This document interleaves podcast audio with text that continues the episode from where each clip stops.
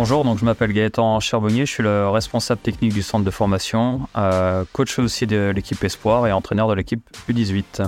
Alors auparavant, du coup, j'ai été entraîneur sur le Cholet Basket, que ce soit de l'école de basket jusqu'à l'équipe professionnelle, du secteur masculin et du secteur féminin. Le centre de formation de, de l'Hermine, du coup, euh, fonctionne avec 21 joueurs. On a 21 joueurs, deux équipes. Une équipe de 9 joueurs qui évolue en championnat Espoir, une équipe de 12 joueurs qui évolue euh, sur le championnat U18 en championnat de France. Euh, sur ces 12 jeunes en U18, le centre de formation permet de s'entraîner quotidiennement, une fois ou deux fois par jour.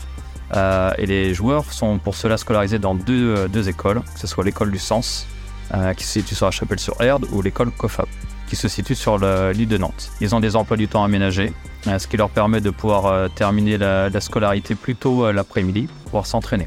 À l'inverse, les joueurs espoirs sont pour la plupart scolarisés sur la fac à Nantes dans divers domaines. Et eux s'entraînent principalement plutôt en fin d'après-midi, même chose tous les jours. Et ils ont pour les deux équipes un match de compétition, soit le samedi, soit le dimanche. Au quotidien, donc avec moi-même, il y a Maxence Besson qui est lui un entraîneur donc nantais depuis depuis de nombreuses années, qui a connu l'équipe en U13, en U15 et qui maintenant depuis deux saisons est l'entraîneur de l'équipe U18. La première partie de saison des espoirs, donc c'est plutôt bien déroulé, euh, dans le sens où euh, on vient de se qualifier euh, pour la poule haute, c'est-à-dire on a terminé dans les trois premiers de notre championnat. on a vécu un petit peu des hauts, des bas, notamment un, milieu de saison un peu compliqué, avec pas mal d'absences de blessures. mais les garçons ont bien rebondi sur cette fin de saison, fin de première partie, pardon, sur notamment cinq victoires d'affilée. Par rapport à l'objectif de début de saison, euh, j'avais annoncé vraiment cette volonté de, vouloir se qualifier pour la, phase haute, euh, parce que l'année dernière, euh, nous étions sur la poule intermédiaire. Donc, c'est-à-dire qu'on avait terminé entre la 4e, 5e, 6e place.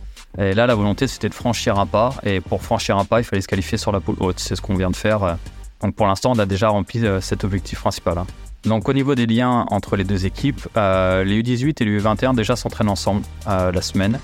Euh, ce qui permet de, pouvoir avoir euh, un fond de jeu commun, une identité de, jeu, euh, et puis aussi une identité en dehors du, terrain, vraiment avoir une notion de groupe avec les 21 joueurs. on a un nombre de places qui est libéré en, équipe espoir pour permettre notamment aux joueurs qui se débrouillent le mieux, notamment les dernières années U18, de pouvoir compléter le groupe espoir et se confronter à un niveau de jeu supérieur. Donc ça, c'est on va dire la, partie lien entre les jeunes. Et puis entre l'équipe professionnelle et l'équipe espoir, on va avoir des liens notamment sur la partie déjà entraînement. Euh, la chance qu'on a, c'est que on a 7 joueurs sur 9 qui ont déjà participé à, plusieurs entraînements avec l'équipe professionnelle.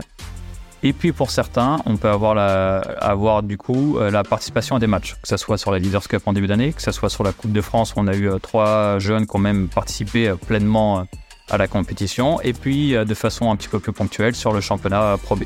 Sur l'objectif euh, de, fin de saison pour les espoirs, euh, on va dire qu'il y a euh, cette, euh, cette, idée de franchir encore une fois plus un pas par rapport à l'année dernière. L'année dernière, nous étions euh, qualifiés pour les playoffs et nous avons échoué dès le premier tour. Euh, là, le fait de la qualification sur la poule haute, déjà on va pouvoir recevoir ce premier match de playoff. et l'objectif, ce serait déjà de, voilà, de gagner ce premier match-là et de se qualifier pour le, pour le quart de finale. Le, petit mot qu'on pourrait dire, c'est qu'on euh, essaie au maximum de pouvoir jouer en lever de rideau du, match de l'équipe professionnelle. Euh, donc pour tous ceux qui peuvent être disponibles euh, le vendredi en fin d'après-midi, on joue généralement vers 16h30. Donc n'hésitez pas à venir sur le match espoir et après de bien entendu pouvoir assister à l'équipe professionnelle.